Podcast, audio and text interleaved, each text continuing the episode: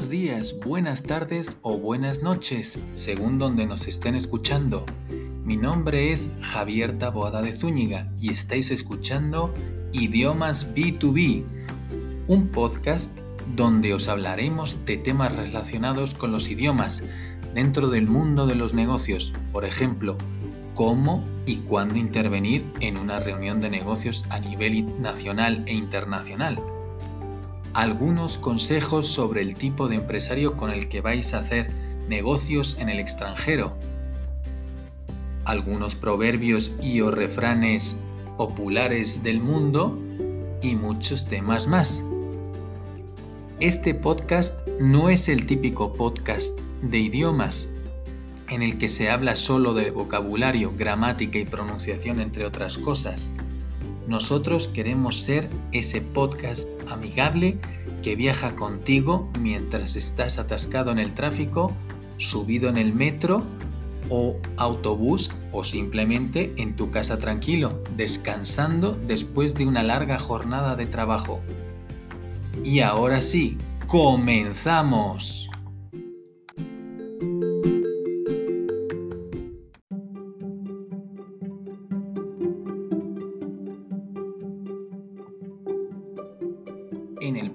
De hoy vamos a hablar de algunas expresiones útiles en francés que nos pueden ayudar en nuestro ámbito laboral.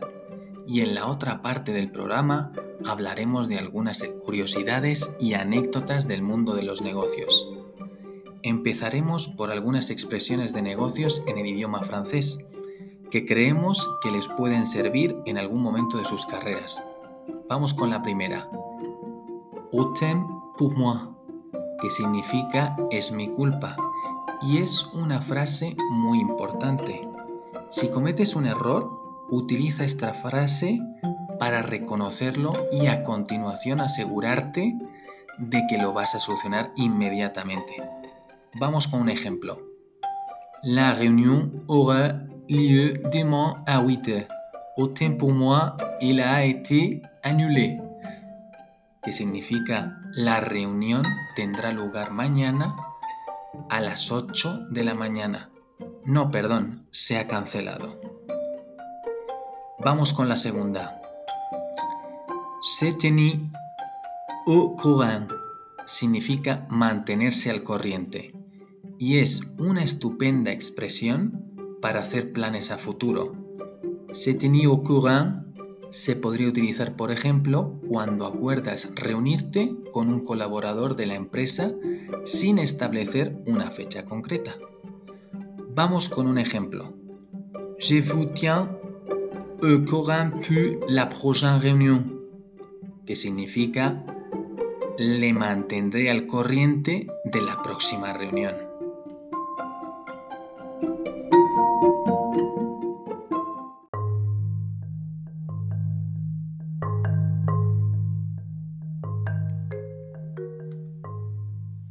Esta siguiente sección queremos mencionaros algunas anécdotas y o curiosidades en el mundo de los negocios. Vamos con la primera. El primer personaje es el magnate del petróleo Paul Getty, quien llegara a ser uno de los hombres más ricos del mundo. Era un tipo de contrastes. Era un tipo de contrastes Aparte era un gran filántropo y coleccionista de arte, y a su vez un gran tacaño. Hizo instalar en su mansión teléfonos de monedas para quien quisiera hablar pagara. No, desde luego, menudo personaje, ¿verdad? Vamos con el segundo. José Manuel Lara, quien fue el fundador de la editorial Planeta Editorial Planeta es la de los libros que muchos hemos leído de algunos autores que nos, que nos gustan o los cuadernos de, de nuestros hijos. Conocía como nadie la vanidad que podía llegar a alcanzar el gremio de escritores. Para rebajar tanto ego, confundía a propósito a los autores que tenía en nómina, a veces hasta con su rival más feroz. Por ejemplo, con Camilo José Cela le llamaba Torrente Ballester. Y al que realmente se llamaba Torrente Ballester le llamaba Lázaro Carreter.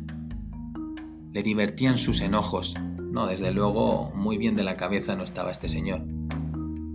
Y vamos con el, último, el tercero y último personaje de, este, de esta sección, Mohammad Yunus, quien en su camino a diario a la Universidad de Chittagong, en Bangladesh, donde trabajaba, nació la idea de prestar 27 dólares a un grupo de 42 mujeres para emprender un negocio. Había inventado los microcréditos. Así que fue como nació el Grameen Bank, el Banco de los Pobres. Este banco fue fundado en 1983 y hasta la actualidad sigue funcionando. Nada más comentar que en 2011 el gobierno de Bangladesh obligó al señor Yunus a renunciar al banco debido que a sus 72 años este personaje se encontraba más allá del límite de edad permitido por la ley para la posesión de un banco.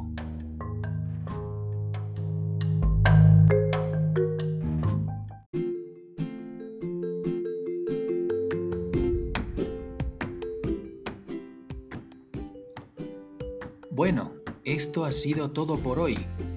Esperamos que os haya gustado mucho el podcast de hoy y que nos sigáis escuchando en próximos episodios. La verdad es que estamos muy contentos por nuestro primer podcast, que ha tenido una muy buena aceptación y ojalá nos sigan escuchando mucha más gente. Por favor, apoyarnos compartiéndolo con vuestros amigos y compañeros de trabajo para que más gente lo pueda disfrutar. Os esperamos en el próximo podcast de idiomas B2B. ¡Chao!